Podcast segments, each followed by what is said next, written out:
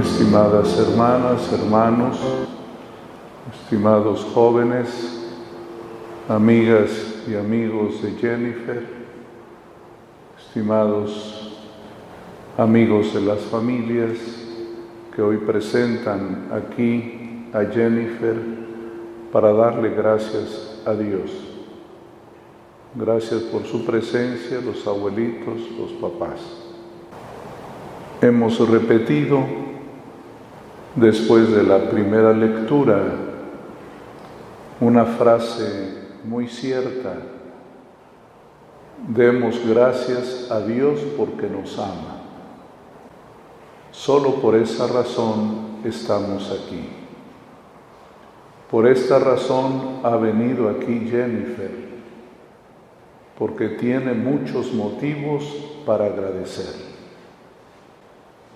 Y nosotros los cristianos tenemos esta manera, la más grande e importante de agradecer, que es la misa, que se llama también Eucaristía, una palabra griega que significa gracias, muchas gracias.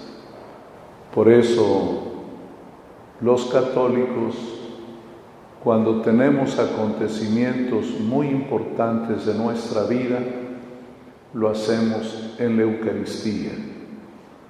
Por ejemplo, el día del matrimonio o también el día en que nos hacen sacerdotes y desde luego cuando se celebran los 15 años. Agradecerle a Dios.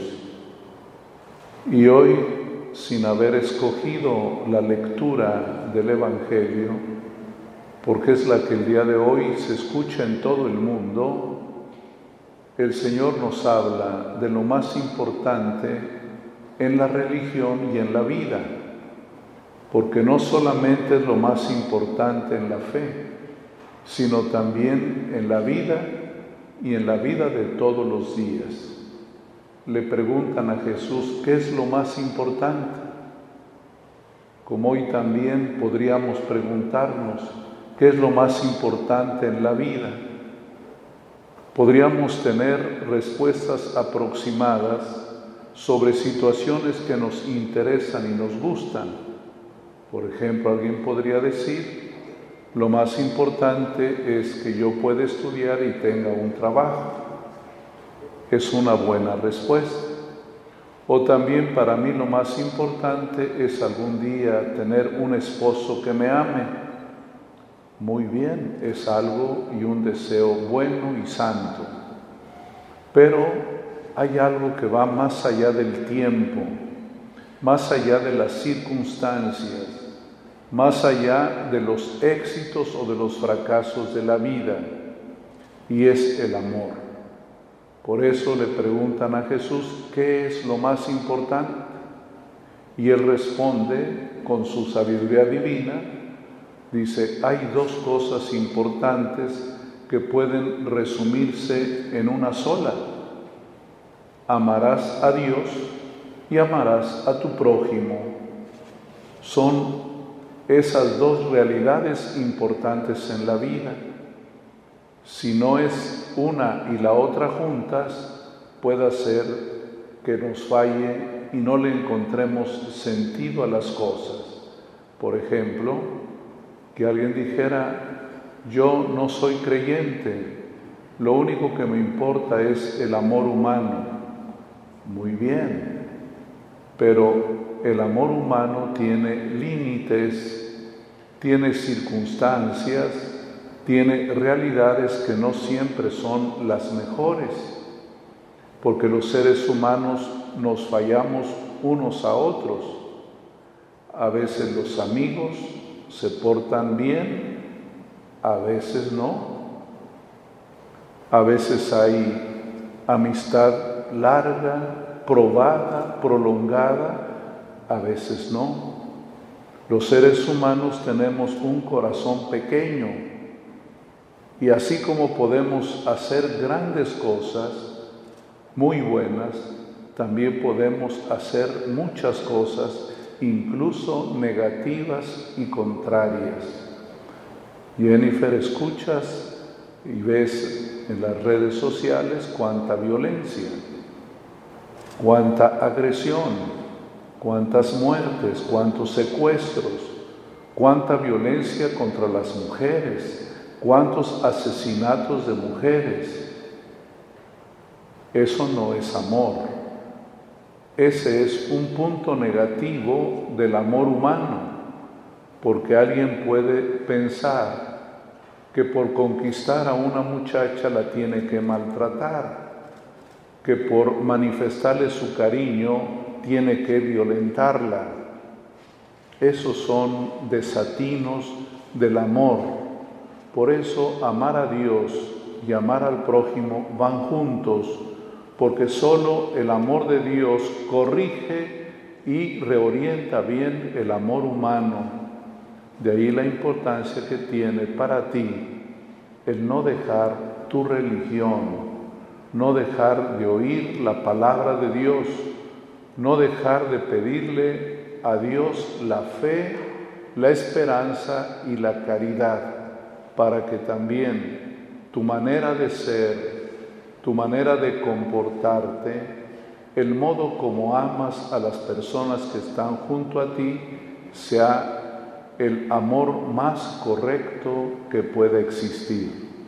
Dios pone a tu alrededor muchas personas a las que te pide amar unas merecen el amor, a otras hay que amarlas aunque no lo merezcan. Pero amar a todos, amar a tus papás, amar a tu familia, amar a tus amigos, amar a tus compañeros, amar también a aquel que no conoces ni tratas, inclusive amar al que no lo merece, al que de alguna manera te pudo haber lastimado, más aún amar al más pobre, amar al que es considerado como último de todos. Hasta allá llega el amor que Dios nos pide cuidar. Y Dios quiere proteger tu amor, tu capacidad de amar, que puedas tú amar sin condiciones, amar con fidelidad. Y amar exige también muchas cosas. El que ama, escucha, escucha consejos. El que ama es prudente para tomar decisiones. El que ama piensa siempre en los demás y no solo en sí mismo. Hoy le damos gracias a Dios porque llegas a tus 15 años de edad, una edad muy bendecida por Dios. Tú empiezas a sentir en ti la capacidad de amar, de querer, de estimar. Tienes amigos especiales, tienes amigas con las cuales compartes más la vida y el Señor quiere protegerte porque te ama, quiere ayudarte a que sepas amar, a que no te confundas, a que no te dejes engañar, a que sepas distinguir el amor bueno y verdadero del amor del amor falso, hipócrita y mentiroso. Pero para eso hay que pedir la sabiduría divina, que el Señor te dé un corazón sensato, prudente, que sepas reaccionar, que no te embobes y te pongas eh, terca, sino que sepas siempre oír consejos, corregir camino, mirar con objetividad lo que acontece a tu lado y esa gran sensibilidad que te da el Señor de saber discernir, distinguir el bien del mal, distinguir aquello que te hace bien y lo que no te hace bien. Por eso te encomendamos hoy al Señor, porque viene un tiempo desafiante para ti, este tiempo de adolescencia y juventud, donde vas a poner cimientos para el futuro que Dios tenga preparado para ti, siempre con esa incógnita, con esa pregunta de qué es lo que Dios te depara en el futuro. Pero si tú vives bien el presente, estás construyendo el mañana. Ahora concéntrate responsablemente en lo que Dios te propone. Vive tu formación espiritual, pero también tu formación humana. Échale ganas a la escuela. No pierdas tiempo. También en casa, conversa, dialoga, ponte de acuerdo especialmente con tus papás. Nunca rompas la comunicación familiar. Y todo esto te dará seguramente muchísimas bendiciones. Ánimo, Jennifer, que Dios te quiere mucho, que Dios siempre tiene cosas buenas para los que le aman y que Él te ayudará. A veces todo saldrá bien, Puede ser que haya cosas que no salgan muy bien, pero cuando Dios nos ama, todo es para nuestro bien.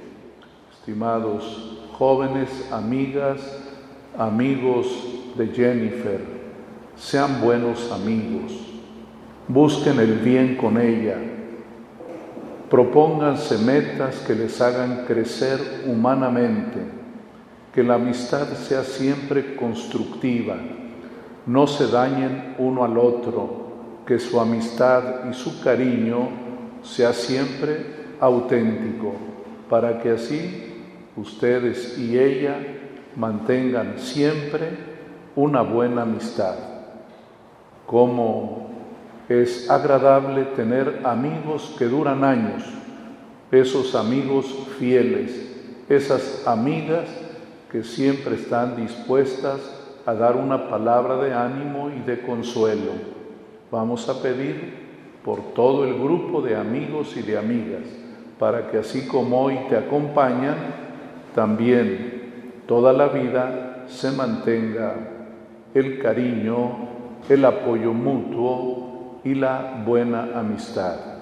Y Dios bendice siempre todo lo que es bueno. Él bendice la buena amistad, el amor familiar, Él bendice todo lo que nos hace muchísimo bien. Que Dios los bendiga y a los papás pues también una palabra de ánimo, eh, no, no descuiden el crecimiento humano y espiritual de Jennifer, ayúdenla aunque ella no pida ayuda, este, estén cerca acompáñenla y sobre todo siempre hagan oración por ella para que Dios la proteja, para que Dios le ayude a tomar siempre las mejores decisiones, aquellas decisiones que marquen positivamente su vida. Que Dios te bendiga, Jennifer, y cuenta también con mis oraciones.